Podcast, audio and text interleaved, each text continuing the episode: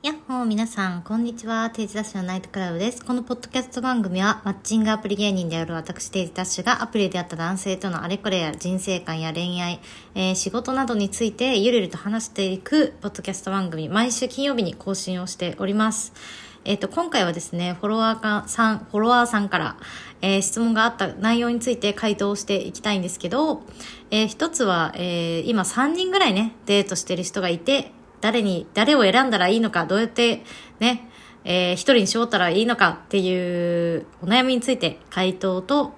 後半はお仕事についてのね、質問ももらっているので、そちらについて回答していこうと思います。じゃあ質問文を読ませていただきます。えー今年25歳の代広告代理店勤務東京都大豆の女性の方からです。えー以前、ダッシャーのパーティーに参加させていただいたもので質問があり DM しました。えーテーダナイトのことですね。ありがとうございます。えっ、と、アプリやテーテーダナイトで知り合った男性で今3人ぐらいいいなと思っている方がいます。だん、だいたい2回はご飯に行っている人で、最終的に1人に絞る際何を見たらいいでしょうか？話しやすさや会話の楽しさ、好みの顔か、好みの身長か、仕事の忙しさなど、3人様々です。えー、24歳で25歳の代ってことかな今24歳だけど25歳の代で結婚願望あるので、相手も結婚願望があるかは確認しています。えー、アプリでの恋人探しは1年弱でかなり色々な人と会いました。次付き合う人とは長く続きたいため相手選びがかなり慎重になっていますということですね。まあこれは、まあ特にマッチングアプリをやってる人もそうだし、私のテーダナイトっていう完全審査制のパーティーに来てくださってる方もそうだと思うんですけど、まあ女性はね、やっぱり、あの、表になる方。言い方は変だな。表になるっていうか、まあ普通以上だったら、まあ同時に何人ともデートするっていうのは余裕だと思うんですよ。で、そうなった時に、えーっと、3人ぐらいね、いいなと思ってる人がいて、その中から1人選ぶときどういう基準で、まあ選んだらいいのかっていう話なんですけど、これに関しては、えー一番ね、最後に書いてくれてることがめちゃくちゃ引っかかっていて、次付き合う人とは長く続きたいため相手選びがかなり慎重になっています。で、アプリでの恋人探しは1年弱でもうたくさんの人と会っているということなんですよ。で、これね、こういう考えの人ってめちゃくちゃ多いと思うし、私もそうだったんだけど、次付き合う人とは結婚を考えてるから慎重になってしまうっていうのって気持ちはわかるんですけど、私からしたら、なんで、その、ね、たくさんの人と付き合ってもいない、その経験付き合った経験がすごいたくさんあるわけじゃない中で、その最高の位置を引き当てられる意思決定ができるって思えるんだろうっていうのが、私的な見解なんですよ。まあ若干ポジショントークにはなってしまうんですけど、なんか私は、その、もちろんね、毎回次付き合った人とは絶対結婚すると思うし、結婚したいと思う人と付き合ってきたし、社会人になってからは。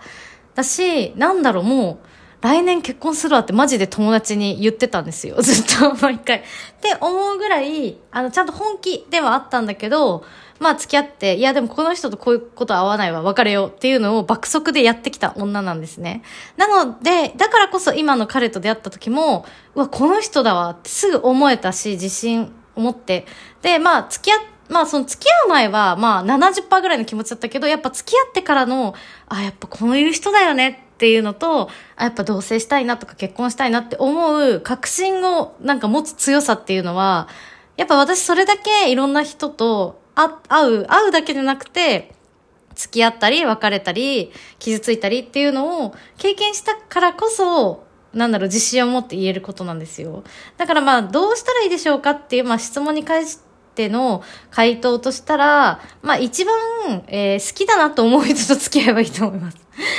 あのねこれはあのもうちょっと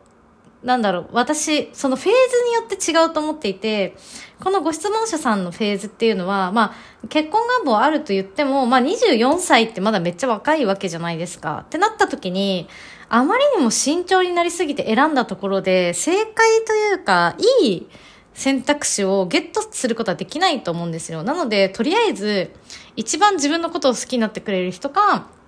まあまあまあ、相手も自分のこといいと思っていて、自分が一番好きな人っていうそういうね、本能的なところで付き合ってみると。で、そういう意思決定をした中で、まあ現実問題付き合ってみたら、まあこういうところが合わなかったとか、めちゃくちゃ好きだったけど、女遊びがすごいとか、あの、酒癖が悪いとか、部屋が汚すぎるとか、金がなさすぎるとか、ギャンブルが好きだったとか、なんか、そういうね、マイナス要素が出てくる場合があるんですよ。ってなった時に、あ、やっぱ好きだったけど、こういうところも見ないと付き合うにはダメだなっていう学びがあるわけなんですよ。で、みんなね、あの、今の時代というのは、この SNS、えー、iPhone、スマートフォン時代、何でもかんでも事前に口コミを見て、えー、と、なるべく失敗しないようにみんな買い物だったりとか消費行動してるわけですよ。より確実性の高い選択肢を取りたいっていう若者の時代なんですけど、恋愛の、えー、相手っていうのは自分と関わるん？誰と関わるかによって体験価値は変わるし、その、例えば A 君っていう人がいてもね。だし自分がどう対応するかでも変わってくるし、そんな異性の口コミなんて見れないわけですから。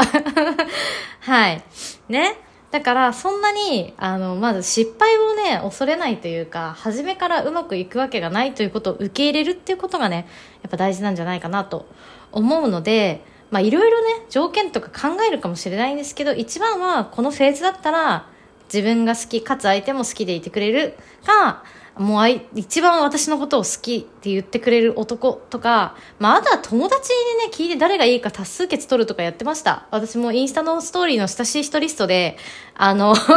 あの、アンケートを取って決めてる時期もあったし、網だくりで決めてる時もありました。それぐらい、なんだろうな、本能的なもの。で、まずやってみて、そこから何を学んだかで、20代後半の恋人選びっていうのを進めていくのがいいんじゃないかなと思います。じゃあ今回のね、質問はこれで以上とさせていただきます。でもう一個ね、質問してくれているので、そちらにもお答えしようと思います。同じ方ですね、えー、4月から B2B 企業のマーケティングを担当しているんですが OJT のように指導指導してくれる先輩がおらず独学で仕事をしておりますダッシュちゃんもマーケティングをされたとされていたと思うのですが、この知識や技術があればどこでも通用するというものありますか？またその時の勉強方法も教えていただきたいですっていうことなんですけど、えっ、と、まず私は、えっ、と、B2B の会社で働いた経験はないので、B2C の、えっ、と、メーカーとか、まあ、あとアプリの開発とか、まあ、えっ、と、相席ラウンジとかの、えー、マーケ広報っていうのをやっていたので、まあ、その B2B のマーケティングとまあ若干違うと思うんですよ。で、まあ、前提条件でお話しておくとあ B2B っていうのは法人対法人の企業っていうことなので、まあ、例えば、えー、と B2C は、えー、と法人対一般消費者なので例えば化粧水を売っている作って売っているメーカーとかは B2C とかですよね。B2B 企業っていうのは、まあ、すごいニッチなことを言うと、まあ、半導体の会社みたいな、その、半導体を必要としている会社に半導体を供給するみたいな、作るとか、その仲介会社とか、まあ、いわゆるその、関わる相手が対法人だけっていうところの企業なんですけど、そこのマーケティング担当っていうのは、まあ、実際、えっ、ー、と、業界的にはめちゃくちゃ少ないと思います。知り合いでそれに特化してマーケをやってる人もいるんですけど、ほぼ、マーケティングというよりかは、ウェブの広告、リスティング広告をいかにうまくコスパよく出すかとか、あとはまあちょっと前のトレンドだと自社のウェブメディアを作って検索流入で入ってくるようにする。で、そこからいかにそのリードを獲得につなげるかっていう設計をする。なんでまあ割とウェブ上での設計に関するお仕事が多いっていう感じだったと思うので、あの、普通にそういうのをね、やってる人 SNS とかでも今だったら見つけられると思うので、もちろんマッチングアプリとかにも多少はね、多かないけどいると思うので、そういう人に話を聞くのはいいと思います。で、後半の、この知識や技術があればどこでも通用するっていうことに関してなんですけど、まあなんかこういう資格があったら絶対大丈夫とか、なんかそういうの求める人多いんですけど、なんだろうな、なんかそれよりも会社員として働くってなったら、もっと大事なことって、まあ確かにそういう専門的な知識とか能力っていうのはあると思うんですけど、あの、まあマーケターって、まあもちろんその、ね、事業の戦略を描いたりとか、まあいろいろ企画を考えたりっていうのもあるとは思うんですけど、半分以上の仕事って、あの、社内調整とか、まあなんかその人と人との関わりとか、まあなんか提案力というか、なんて言ったらいいのかなもう人間としての能力の高さっていう部分も大きいんですよ。これってまあ全然他の職種もそうだと思うんですけど、その勉強的に何か知識や、えー、技術を持っているから、なんかその採用されやすくなるっていうのは、うん、なんか特に文系の職種だと少ないんじゃないかなとは思います。なので、そういうのを探すというよりかは、なんか、むしろ自分の人生に対しての課題を見つけて、じゃあそれに対して何の勉強したらいいのかっていうのを考えて実践してそれを仕事に生かすっていうフロー自体に価値があると思っているので、ちょっと抽象的な話にはなってしまうんですけど、こうやって私に聞いて、私が何かこういう勉強した方がいいって言って、ただやるっていうのって、普通に、なんだろう、自分で課題解決をしていない、言われたことをやっているだけなので、そういうことよりも、まあ、もちろんね、参考になる人にこうやって聞くっていうのは大事なんですが、自分で今の仕事にこういう知識が足りないから、こういう人と会ってとか、うん、まあ何かしら本とかでも、あとなんか講座を受けるとか、まあ講座なんか受けなくても独学でできること多いですけど今の時代は。でそれで知識を補って実際仕事に生かしてみるっていうその自分で探して何かやるっていうフロー自体に私は価値があると思っているのでなんだろうなその勉強法とかそのもうスパッと答えを求めるっていうのはなんかその癖はなんかちょっと普通なのでもっと上の上のね、あの次元に行けるように、ちょっと視点というか視座を変えた方がいいかなと思います。なので、まあ、こう結論これがいいですよとは言わないんですけど、まあ自分の特技としては、私の場合はやっぱりその SNS の運用だったりとか、SNS を巻き込んだ企画とかを作るのは得意だったので、なんだろうな、まあそれはすごい需要ありますよね今の時代 SNS だったら。多分 B2 でも B2B のマーケとかだったら SNS とかよりももうその直でもう必要としてる企業で競合でいかに勝つかっていう感じで需要を喚起するような事業じゃないと思うので、まあ、マーケティング担当というよりかは多分そのウェブの施策とかウェブ周りを整えるっていうことの方が会社としては求められてるんじゃないかなと思いました。ちょっと情報がすごい少なかったので、あの、もしかしたらちょっと違ったかもしれないんですけど、よかったらね、頑張ってください。ということでね、今日はこんな感じで終わりにしようと思います。また質問とか相談があったら、Spotify の方でね、回答していこうと思いますので、DM で送ってください。その時に、えっ、ー、と、どこに住んでるのか、ざっくり、まあ、東京都とか、あと年齢のね、情報があると、回答しやすいので、お願いします。